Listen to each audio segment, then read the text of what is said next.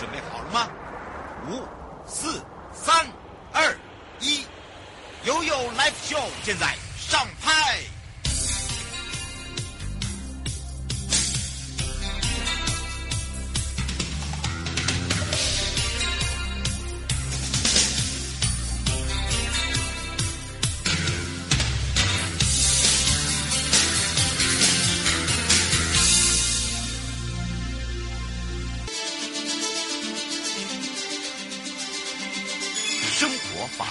Go Go Go！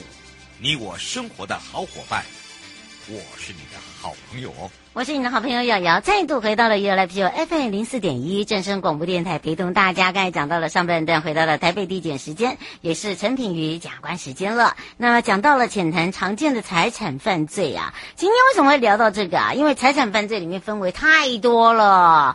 这个你知道有窃盗、有侵占，这都是属于财产犯罪吗？啊，或者是说侵占遗失物，或者是诈欺，这也算吗？好，实际的案例里面呢，其实。实呢，这个窃盗罪啊，什么样状况之下啊，这个都是属于窃盗，而且窃盗最近还有所谓的加重，好不好？还很用力的讲，所以我们让全省各地的好朋友、内地的朋友、收音机旁的朋友、网络上的朋友，开放零二三七一二九二零，我们赶快来让台北地检署陈品瑜检察官来跟大家打个招呼，哈喽。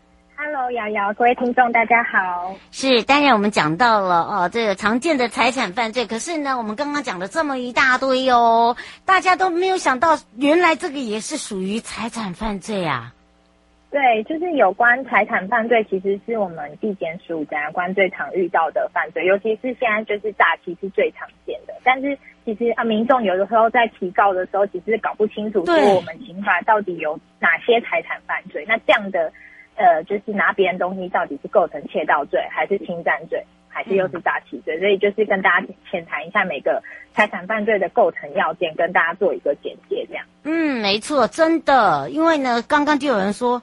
啊，财产不就是你你拿了我的财产，或者是说在兄弟姐妹分家产？对对对对对对。下 面有人想说家产才对啊，这怎么会是 窃盗嘞？哦，好，等一下没关系。刚刚呢，我们品瑜有讲到一件事情了，你不要急啊，每一项都不一样啊，它只是一个大规。哈，我们不是有个大纲，下面才有细条。好，这个我们先从这最常见的好了。嗯，对，最常见的其实是好，我们先讲就是一般大家理解窃盗罪，就是我们讲说的小偷嘛。嗯，那窃盗罪其实就是在规定在我们刑法三百二十条的状况，但是大家要注意哦，就是呃，我们窃盗罪在某些情况之下是会加重其刑的，而且是最低是处六个月以上的有期徒刑，包含说哈，如果你今天是侵入人家的住宅，或是有人住的建筑物去偷东西啊，或者是你破坏人家的门窗啊。或者是其他的就是假设还有设一个安全安全的设备，你把它破坏了，那这样子也会加重。那或者是携带凶器去犯窃盗罪。那所谓的凶器，我们实务上就是认定说，像有些人偷脚踏车，他会拿老虎钳，或者是拿一些就是工具。那假设说在客观上它是有一定的杀伤力，也会被认为是凶器。啊，或者是结伙三个人以上去犯窃盗罪啊，趁火灾灾难的时候去犯啊。或是在我们的呃公共运输的呃船啊、车子啊、捷运啊、航空器等等去犯这个窃盗罪啊，都会有加重其刑的处罚。那这边所谓的窃盗呢，就是别人有持有一个东西，你把他的持有破坏了，然后你去建立一个新的持有。所以窃盗罪的前提是这个东西是原本在别人的掌控之下。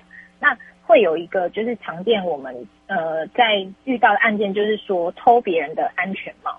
因为大家会想说，就是哦，我们安全帽啊这些，对不对？就我们在旁边嘛，然后安全帽可能我们就把它放在诶这机车的坐垫上嘛。那那可能四周无人，我就把安全帽拿走了。那这样子到底是窃盗罪还是侵占遗失物？有就是，可是这个是会构成窃盗罪，因为其实那个安全帽的主人是知道清楚的，知道他是把安全帽放在机车上，所以今天就算他不在旁边监督，说就是他的安全帽有没有放。好好的放在那位置，但是他其实对他的安全帽，他并不是就是把它呃忘忘在呃车上或者是遗失的状况之下，我们还是会认为说这是在别人持有之下的一个财产。那你破坏别人的持有去建立自己新的持有关系，就会构成窃盗罪。嗯，是哦。刘先生说，最近新闻不是有 I 那呃，就是呃，这是所谓的 Vimo 啊，这是那个就是把这嗯呃租借的这个字的应该是安全帽吧？他写的，他写安全帽，然后变成是自己的，的安全帽。对，他说这个也算是侵占还是窃盗？这个的话就是是呃比较偏向是侵占，因为你跟人家租东西嘛，他租东西本来就是顺手牵羊就拿走了，对对对对。那那这个在租借的关系当中，你当然是这个车子跟安全帽都是在你的持有之下。可是问题是人家只有借给你的意思嘛，就租借给你，你是要还的。如果说你今天把那安全帽又拿走，那可能就会变成是侵占。嗯，是对哦，对对对。胡小姐说，以前是不是叫做呃，那呃，以前是不是叫盗匪罪？现在才改的？啊？哎，以前那应该是真的很久以前，什么惩治盗匪条例，但是窃盗罪其实已经存在刑法非常久的时间，它就是一个呃，就是一直以来刑法都有一个犯罪太阳这样。嗯，然后目前就是就是看是。是徒手去窃盗，还是说有构成一些加重的事由？嗯，是。而且刚刚呢，品瑜检察官有讲到这个犯窃盗罪的情形哦，尤其是不能开玩笑。我们现在都有加重情节哦，对不对？对。然后呢？对对对。嗯，那如果另外还有就是，嗯、嘿，另外还有哪一方面呢？就是我们常见说路上捡到别人的东西，那这个其实要很小心。就是今天的那个新闻发祥的主题，就是新闻说捡到钱包哈，没有四个小时没有送到警察局，就会就被告侵占。那他到底有没有构成侵占？是我们还是会认定说这个行为人他有没有把他把别人东西据为己有的意思？但是我们常在路上假设到说有捡到啊钱包啊或钱，那这个时候其实就是正解，就是一定要送到警察局。不然就是常常会会有被认为是就是你要把东西据为己有的一个疑虑，这样包含了悠游卡也是嘛，对不对？对对对对，就是嗯，因为我们很常收到就是说有捡到人家的钱包，然后就去刷，想说啊就是贪小便宜就刷里面的悠游卡。那其实这个呃现在监视器非常多，所以一掉监视器就是会无所遁形。那除了说你本身因为侵占遗失物不是一个真的很重，它是处罚金而已，但是。因为你有有盗刷这个悠游卡的行为，那像我们悠游卡都有自动加值的功能嘛，就有时候你靠卡之后，它就自动加值五百块。那你如果去刷用里面的钱，那有这个自动加值的行为，它才会另外构成一个诈欺罪。那大家为什么会觉得是说是诈欺罪？因为它其实就是那悠游卡应该是主人才可以用嘛。那你今天不是这个卡的主人，那你就是用。等于是说你是刷人家的信用卡来自动加值，那这个时候是有诈骗那个我们收费，所以会另外构成以不正方法哈去呃透过收费设备取得不法财产利益的的罪这样子，所以这个罪就会变重，所以大家一定就是捡到路上捡到别人的东西，一定要就是不要去去又使用它，然后另外就是因为我们民法也有规定说你值得遗失物可以请求十十趴的报酬，所以。应该就是大家要取那个，呃，正正规、欸、合法的途径去取取得那个报酬，而不是说就是自己可以把别人东西据为己有。